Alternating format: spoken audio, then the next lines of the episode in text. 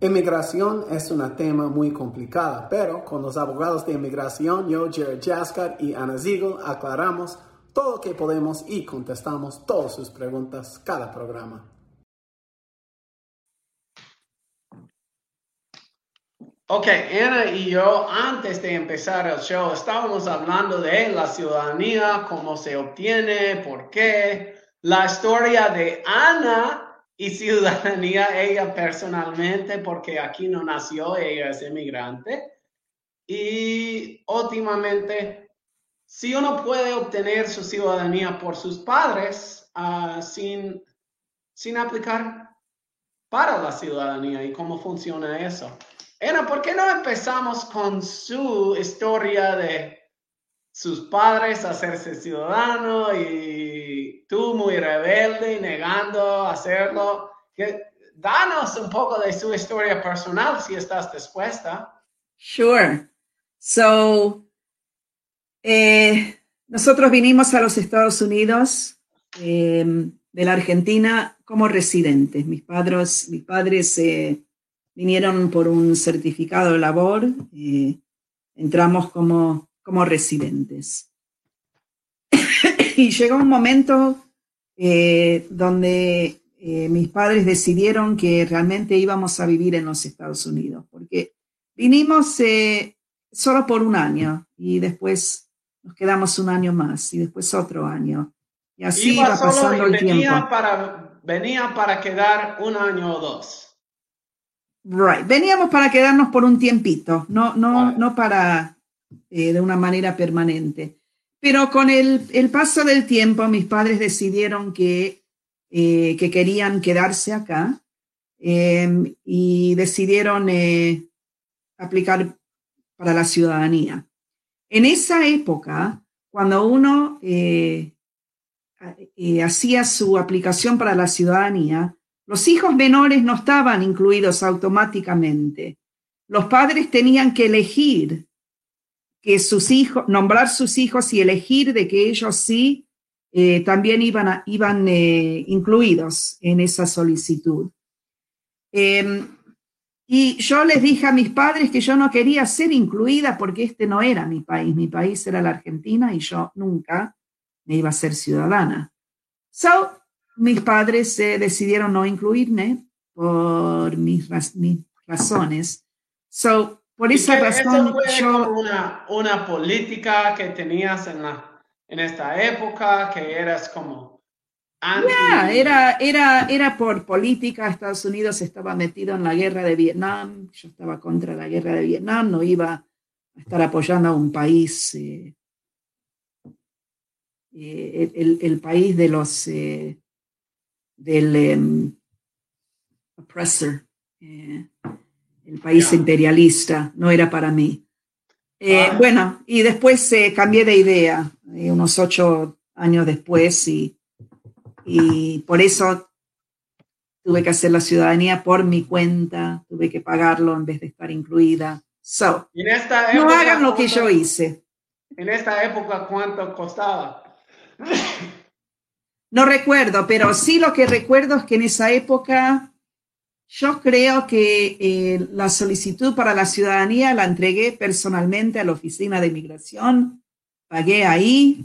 Eh, inmigración estaba en esa época en el edificio federal, downtown, no en la 31 Hopkins Plaza, pero el edificio federal. Um, I think. Eh, no, puede ser que ya estaban en el 31 Hopkins Plaza. Anyway, entregué la, aplicación personalmente. Eh, tuve que ir a ponerme huellas. En esa época se hacía con tinta. Em, eh, y, cuando hice el juramento lo hice en la Corte Federal de Maryland. Porque, eh, porque en el Green Card em, no aparecía el apellido de mi mamá. So, quería eh, eh, eso se consideraba un cambio de nombre. Eso eh, para, para, agregar el apellido, mi apellido materno, lo tuve que hacer en la Corte Federal. Vale, ok. y, y, si puedo ir un poco más, ¿por qué aplicaste? ¿Cuál fue la cosa que ya jovencita no quería, decía que no, y ahora un cambio de, de mentalidad? Idea. Yeah. Porque, porque estuve estudiando ya en la Facultad eh, del Derecho, en la Okay. University of Baltimore, y ahí leí un caso sobre eh, una persona que fue deportada eh, por haber cometido un crimen en los Estados Unidos. Ajá. Y ahí empecé a estudiar sobre inmigración y ahí vi eh, que realmente era algo estúpido, que, que, que por algo eh, menor eh, podría quizás perder la residencia. Wow. So, fue por eso, fue por lo que, eh, lo que aprendí estudian- estudiando leyes eh, de los derechos eh, o, o los derechos eh, que no existen para el residente, pero sí para el ciudadano. El derecho Ah. de no ser deportado. All right. So, ¿por qué si yo soy alguien, por ejemplo, yo soy una yo soy un hombre ciudadano residente permanente, lo tengo por muchísimos años, 20 años de ser residente, ya tengo mis 65 años, yo estoy jubilado, aquí están mis hijos, visito a mi querido Salvador cuando quiero con mi residencia. ¿Por qué me hago ciudadano? ¿Cuál es la ventaja?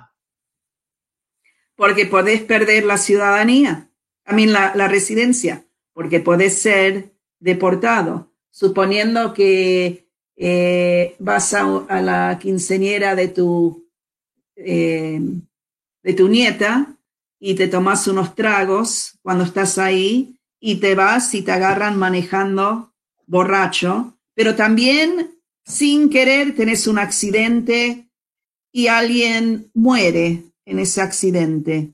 Y no fue, y el accidente no fue porque estabas borracho, fue porque alguien cruzó la calle sin mirar. Pero, pero cuando llega la policía y te hacen ese test, ven que sí, que soplas un poquito más eh, de lo necesario para, para que te den el ticket por manejando borracho y, eh, y después te ponen cargos de manslaughter porque mataste a esta jovencita cruzando la calle y después te deportan, Wow. right? So, all right, número uno es para poder. What are you laughing about? I, the- you know, the example, right? Right, no, es que fuiste a algo bien pesimístico y fatal, pero yo no te iba a interrumpir, interrumpir. Y tienes razón, mira, uno no sabe- pasan. Pero muchos Pasan que están estas cosas. esto, de seguro Ana va a decir, "Y- pero yo no tomo, y está bien que no tomes, y yo tomo suficiente para nosotros dos, pero este... mean, pero las cosas pasan, las cosas en la vida pasan cuando uno, right, no right? I mean, em, mejor tener cuidado. Y otra cosa es que cuando uno se hace ciudadano de Estados Unidos, no necesariamente pierde la ciudadanía del país de uno. Yo también descubrí eso. Yo tengo doble ciudadanía. Yo soy ciudadana de Estados Unidos y también de la Argentina. Tengo mi, mi tarjetita de la Argentina que demuestra que soy ciudadana. So, el pasaporte no lo tengo porque no lo necesito para viajar, pero con esta tarjeta que tengo me deja entrar al Mercosur, cualquier país del Mercosur, como Argentina y no tengo que pagar ciertos impuestos, me da ciertos beneficios. Pero tengo ese pasaporte americano que es muy importante tenerlo, especialmente como andan las cosas en el mundo hoy día, right? Ya. Perfecto, perfecto. Totalmente de acuerdo. I mean, también, adicionalmente, uno puede pedir más familiares como ciudadano y sus peticiones pueden ir más rápido. Ah, puede brindar como el one step a su esposa si entró sin o con, permiso. So, más beneficios migratorios, más protección y... Y más, Más beneficios en el mundo del trabajo también, porque como ciudadano puede aplicar para cualquier trabajo federal. Eh, muchos de los trabajos federales, como requisitos, uno tiene que ser ciudadano de Estados Unidos. Ya. All right. Tenemos dos preguntas al referencia Ah, a ciudadanía. Jared, espera, una cosa más que es muy Ok, importante. ok, ok, perdón. Uno que es residente no puede hacer lo que vos hiciste. Que vos te fuiste a vivir a El Salvador por dos años. Eso es verdad, right? Como residente Yo lo- permanente, siempre, siempre. Yo lo quise hacer. De, de vivir afuera del país, right? Tienes razón. Right. Yo lo quise hacer como lo hiciste vos eh, y no me aceptaron porque era residente. Wow, interesante. Yeah. Huh. Okay. All right. Jessica dice, hola, buenas tardes. Los que tienen estatus juvenil pueden ser ciudadanos después. Absolutamente sí. Ya, sí, sí, Después, sí, sí. ya. A los Sí. cinco años después de recibir su residencia, tú puedes aplicar para lo que es la ciudadanía y bienvenidos. Eso es la meta de yo y Ana cuando hacemos todos estos casos del estatus juvenil. Viene la próxima pregunta entrando de Heidi Bardales, Bardales diciendo, si después que se hacen residentes, no sé exactamente en cuánto tiempo pueden aplicar para la ciudadanía. So, eso depende. Si uno es casado Ah, con ciudadano la de Estados Unidos, de los abogados, o depende. si uno está casado con ciudadano, calificaría en tres años después de tener la residencia. Si uno no es casado con ciudadano, son cinco años, una espera de cinco años después de obtener la residencia. O cinco, dependiendo cómo se obtuvo su residencia. Buenísimo. Ziomara Salmerón. Hi. Hola. Good to see you. Y discúlpame, abogado, que sigue después que se hacen los exámenes o que llegan los exámenes. ¿Cuál exámenes, Ziomara? Eso no sé. Mientras esperamos que ella contesta eso, hablamos de los exámenes de la ciudadanía, por favor, Ana. Háblame de eso. Todos tienen miedo Okay. de eso porque son dos pruebas, right? Right. So, uno tiene que demostrar su conocimiento eh, de, em, de un poquito de historia de Estados Unidos. em, no es, no es muy difícil. ¿eh? Eh, inmigración tiene en, en el sitio de ellos, tienen em, 100 preguntas, tienen 100 respuestas es cuestión solo de estudiar un poquito para aprender,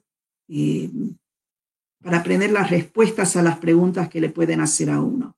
Uno también tiene que demostrar que puede leer y escribir en inglés. Eh, también en el sitio de inmigración, en el eh, eh, dan eh, pruebas que uno puede, puede hacer para ver eh, y para practicar las cosas que quizás tendría, va a tener que escribir o leer. Eh, ahora, si uno no sabe inglés, no puede leer y escribir en inglés, es posible que puede conseguir un, eh, un waiver eh, eh, que, que podría no tener que demostrar que sabe leer o, o escribir inglés o que no tiene la posibilidad del aprendizaje de eso por razones médicas. Eh, hay una manera de, hacer que el examen no sea algo tan, eh, no sea lo que, de la manera lo que es. También existe la posibilidad de que uno con este examen médico va a poder dar el examen en su idioma. Y después lo otro es que dependiendo de cuántos años, por cuántos años uno es residente eh, y cuántos años de edad uno tiene, el examen eh, se puede hacer de una manera más fácil. Es decir, en vez de tener que contestar 10 preguntas, uno tiene que contestar 6 preguntas. Eh, en vez de tener que dar el examen en inglés, lo puede dar en su idioma. Eh, anyway, hay, hay, varias opciones, eh, todo dependiente de por cuánto tiempo uno es residente, cuántos años de edad tiene uno. Perfecto, gracias, Ana. Ok, Zio dice los exámenes Discúlpeme, abogado, que siga, que se hace después de los exámenes médicos para la residencia.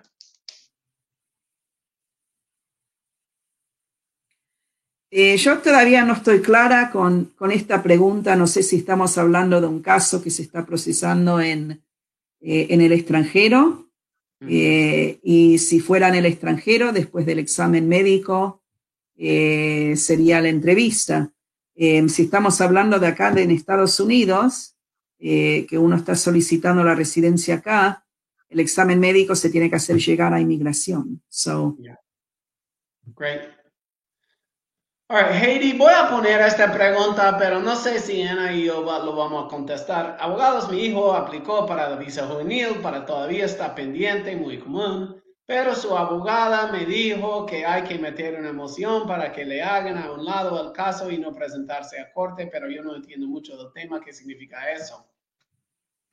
Ya, lo voy a tocar, no voy a opinar de que es buena idea o no, pero lo que sí voy a decir es que en muchos casos del estatus juvenil que todavía están en corte, nosotros estamos cerrando estos casos administrativamente para que no tiene que ir a corte todavía y puede hacer todo por UCIS, es muy normal y nosotros lo estamos haciendo en nuestra oficina. Ahora, no estoy opinando al caso de su hijo, ni sé si es buena idea en esta situación, sí o no, ni puedo decir porque no es mi cliente, ni si fuera mi cliente lo dijera en Facebook Live. ¿Algo más, Ana?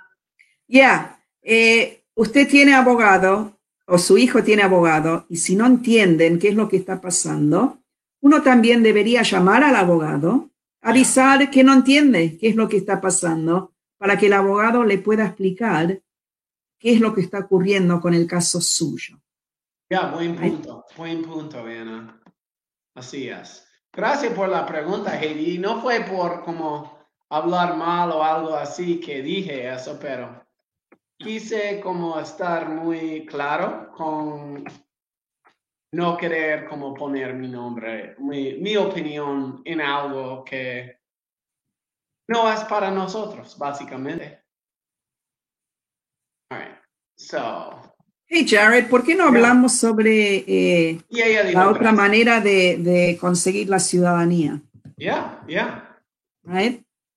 Obtener, ok, voy a poner el banner aquí, obtener la ciudadanía automáticamente? Yeah, yeah.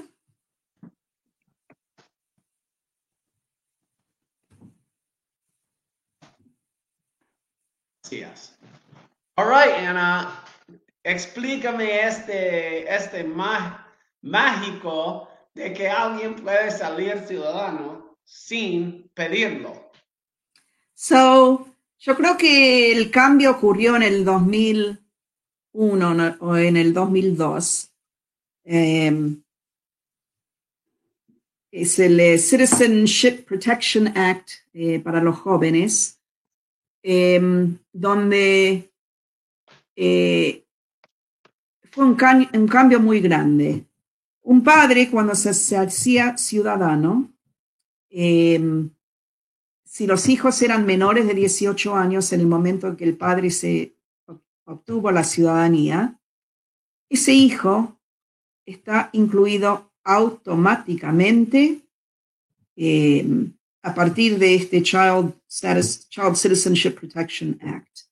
Es decir, que si el padre de uno se hizo ciudadano cuando uno era menor de 18 años, es posible que usted, que ahora tiene 32 años, actualmente es ciudadano de Estados Unidos, es posible que usted podría solicitar el pasaporte de Estados Unidos yendo eh, al correo mostrando el certificado de ciudadanía del padre suyo mostrando el acta de nacimiento que demuestra que sos hijo de ese padre suyo y hace la solicitud para el pasaporte y, y le mandan el pasaporte de Estados Unidos por correo, porque es ciudadano de Estados Unidos.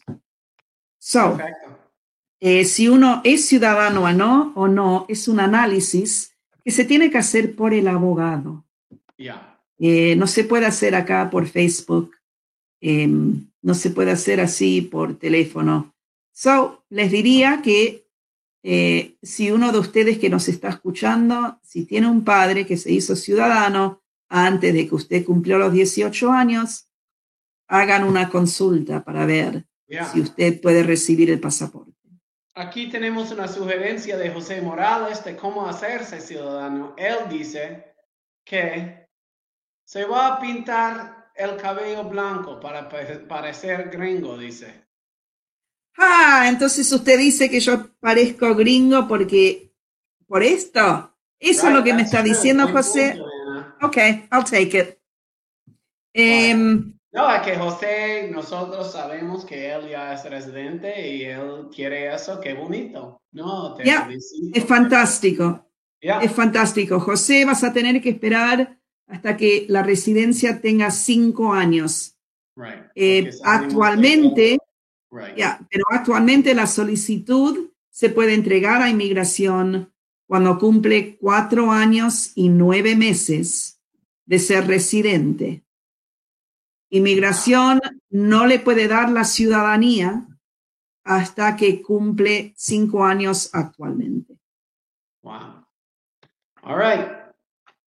Ahí está, para los que estaban viéndonos en Nueva Jersey, cuidado, ayer vieron ellos un tiburón de mil libras, el tiburón más grande del killer, del white shark en el oh. mundo, so cuidado a los que piensan ir a la playa este fin de semana en Nueva Jersey.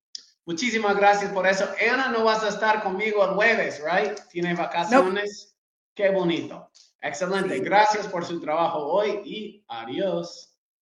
Gracias por escuchar nuestro programa. Recuerda que todo el consejo en el show es para información general y si quiere consejo personal, hay que hacer una consulta con nosotros. Gracias.